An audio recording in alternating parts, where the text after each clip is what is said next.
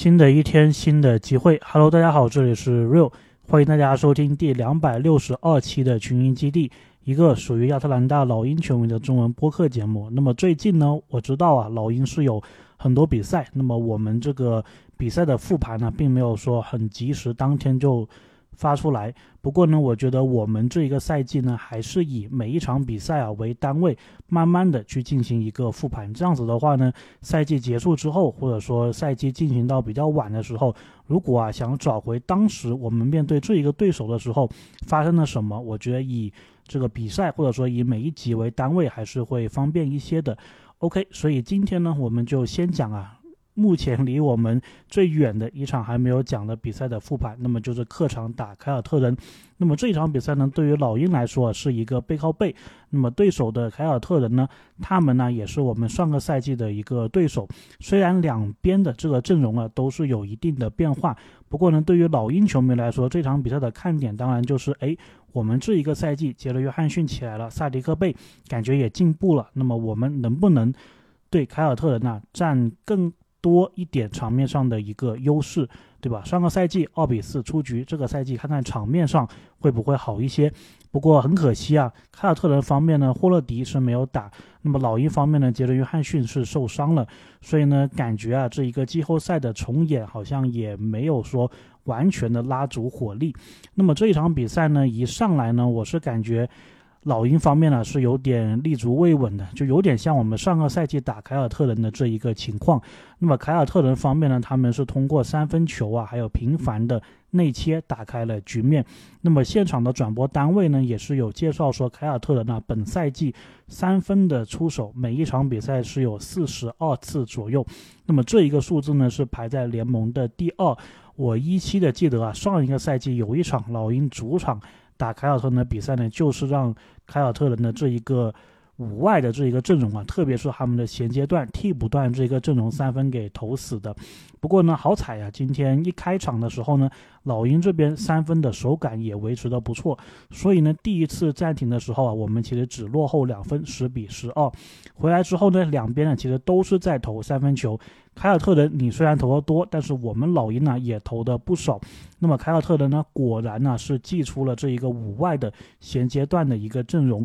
这段时间呢，怀特是有三次的一个三分的尝试，不过都没有进，不然呢，他们应该可以进一步的拉开比分。那么，相对于凯尔特人比较熟悉、比较舒服的这一个三分轮转，还有三分出手，老鹰的三分呢，感觉更多的是在靠个人的能力，还有个人的一个感觉啊。那么，我们的进攻空间明显是不如凯尔特人的，比分呢也因此就被拉开，十七比二十四，我们是落后了七分。暂停回来之后呢，凯尔特人方面是把塔图姆啊给换上来了，那么老鹰方面呢，也是换上了奥孔古，换下了卡佩拉。这段时间呢，我是感觉啊，奥孔古在防守还有进攻方面都表现的不是特别的好，感觉凯尔特人呢这一场比赛对奥孔古的。打法是非常的针对的，那么不仅仅是在这一节，在后面的比赛，包括全场比赛都是一样的。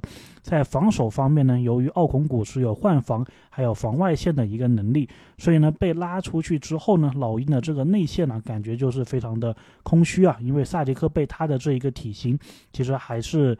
不能说是很标准的四号位或者五号位的一个身材，所以无论是塔图姆的一个内切，还是他们的替补这个科内特的篮板呢，感觉优势都在凯尔特人方面。那么在进攻方面呢，奥孔古一开始也是没有起到一个内线支点的作用，所以呢这段时间我们仅仅是靠着特雷杨的手感咬住这一个分差，二十六比三十三落后七分结束第一节的比赛。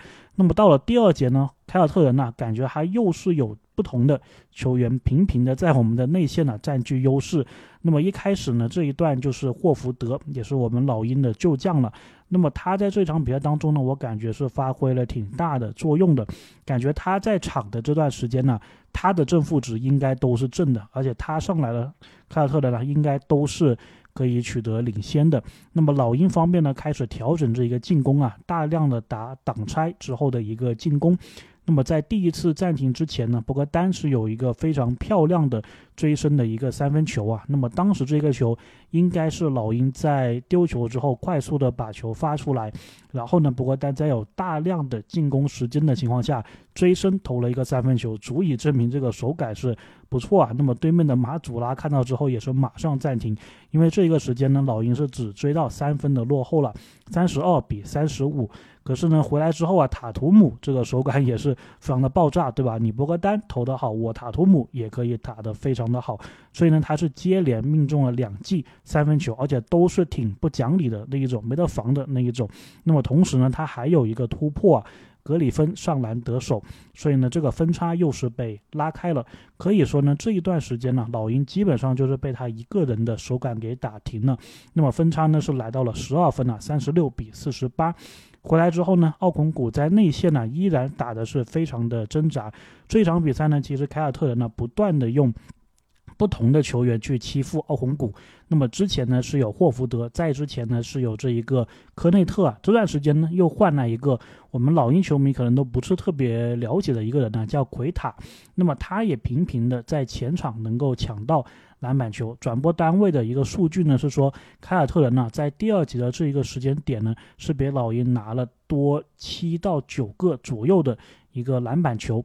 那么同时呢，对面的这个双碳化轮流发力，分别的得分。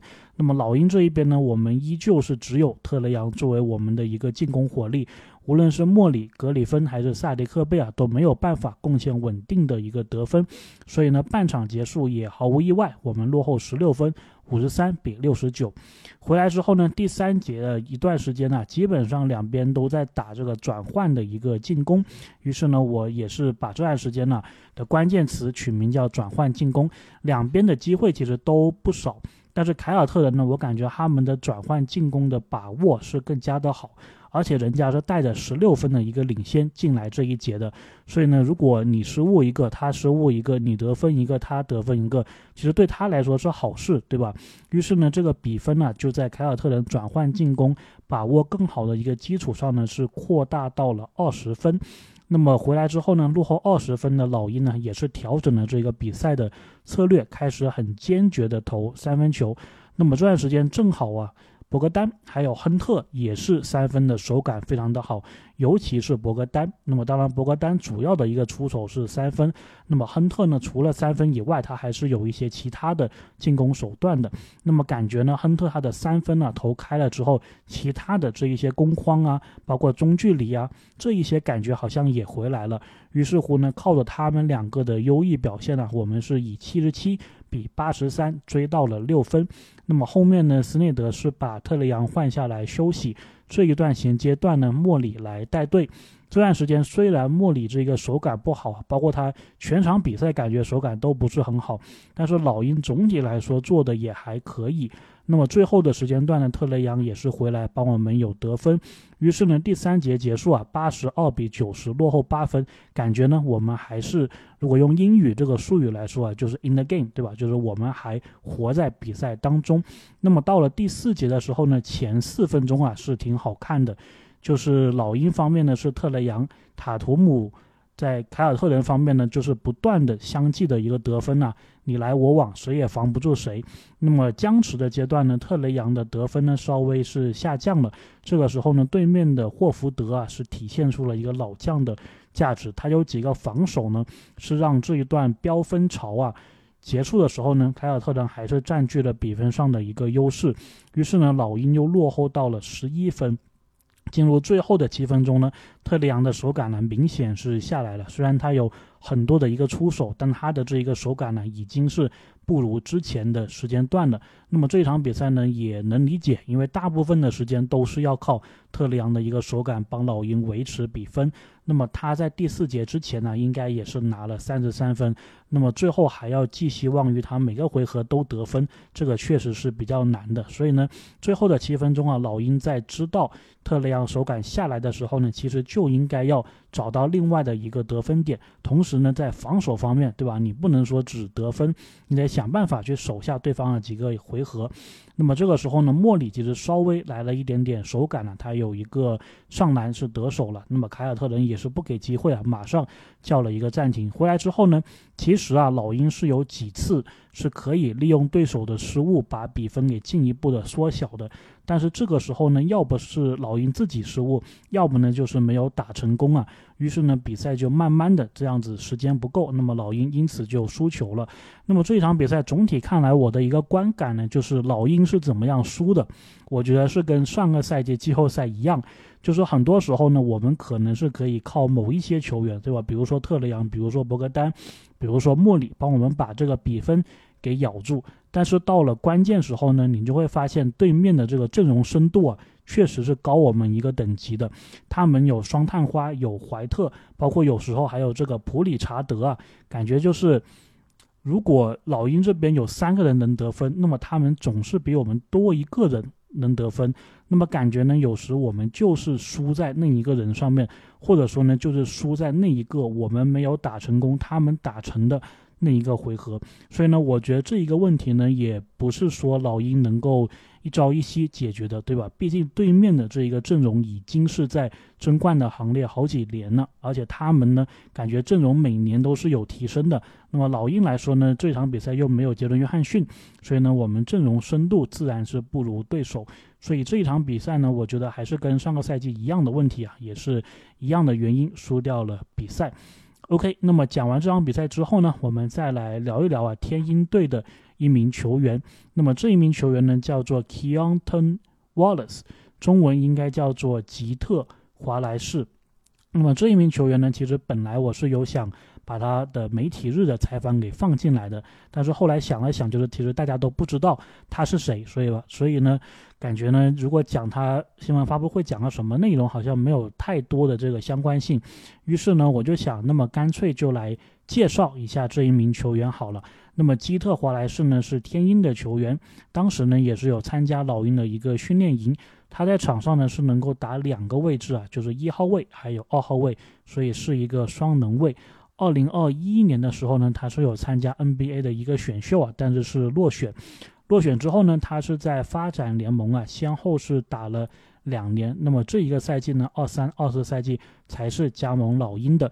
那么这一名球员呢，他的这个家庭的关系啊，可能是让他被更多人所知道的，倒不是因为他球场上的这一个表现或者说打球的一个特点。为什么这么说呢？今年的。雷霆的这一个新秀啊，应该是十顺位还是十二顺位？应该是十顺位吧，因为他们后面跟独行侠有个交易嘛。第十顺位叫做卡森华莱士。那么这一名球员呢，也是之前呢跟老鹰传过一个绯闻的。那么他呢跟这个基特华莱士啊，就是兄弟的一个关系。那么老鹰的这个基特呢是哥哥，雷霆的那个卡森呢是弟弟。所以呢，现在呢就能想到说，哎。可能啊，当初老鹰就是这两兄弟是一起研究的，对吧？可能看到这个基特华莱士他有一些比赛的特点，于是呢就觉得说这个卡森华莱士啊，是不是也是一样的特点？但是天花板是更高的。那么其实我也查了一下这个卡森华莱士啊，这个赛季在天鹰队的一个数据，这个数据呢是场均十三点四分，四点四个助攻，一点九次抢断，三分命中率百分之三十。所以大家听完这一栏数据啊，是不是觉得说他的抢断是特别的突出？那么其实他的弟弟啊，卡森华莱士好像也是一名攻强呃攻弱守强的这么一名球员。那么他哥哥也是一样的，对吧？你看他的三分命中率只有百分之三十，但是抢断是接近两次啊，每一场跟他弟弟应该是一样的。那么发展联盟的球员呢？我们这里再说一次，哎，再说一句啊，其实基本上都是很难进入老鹰队的。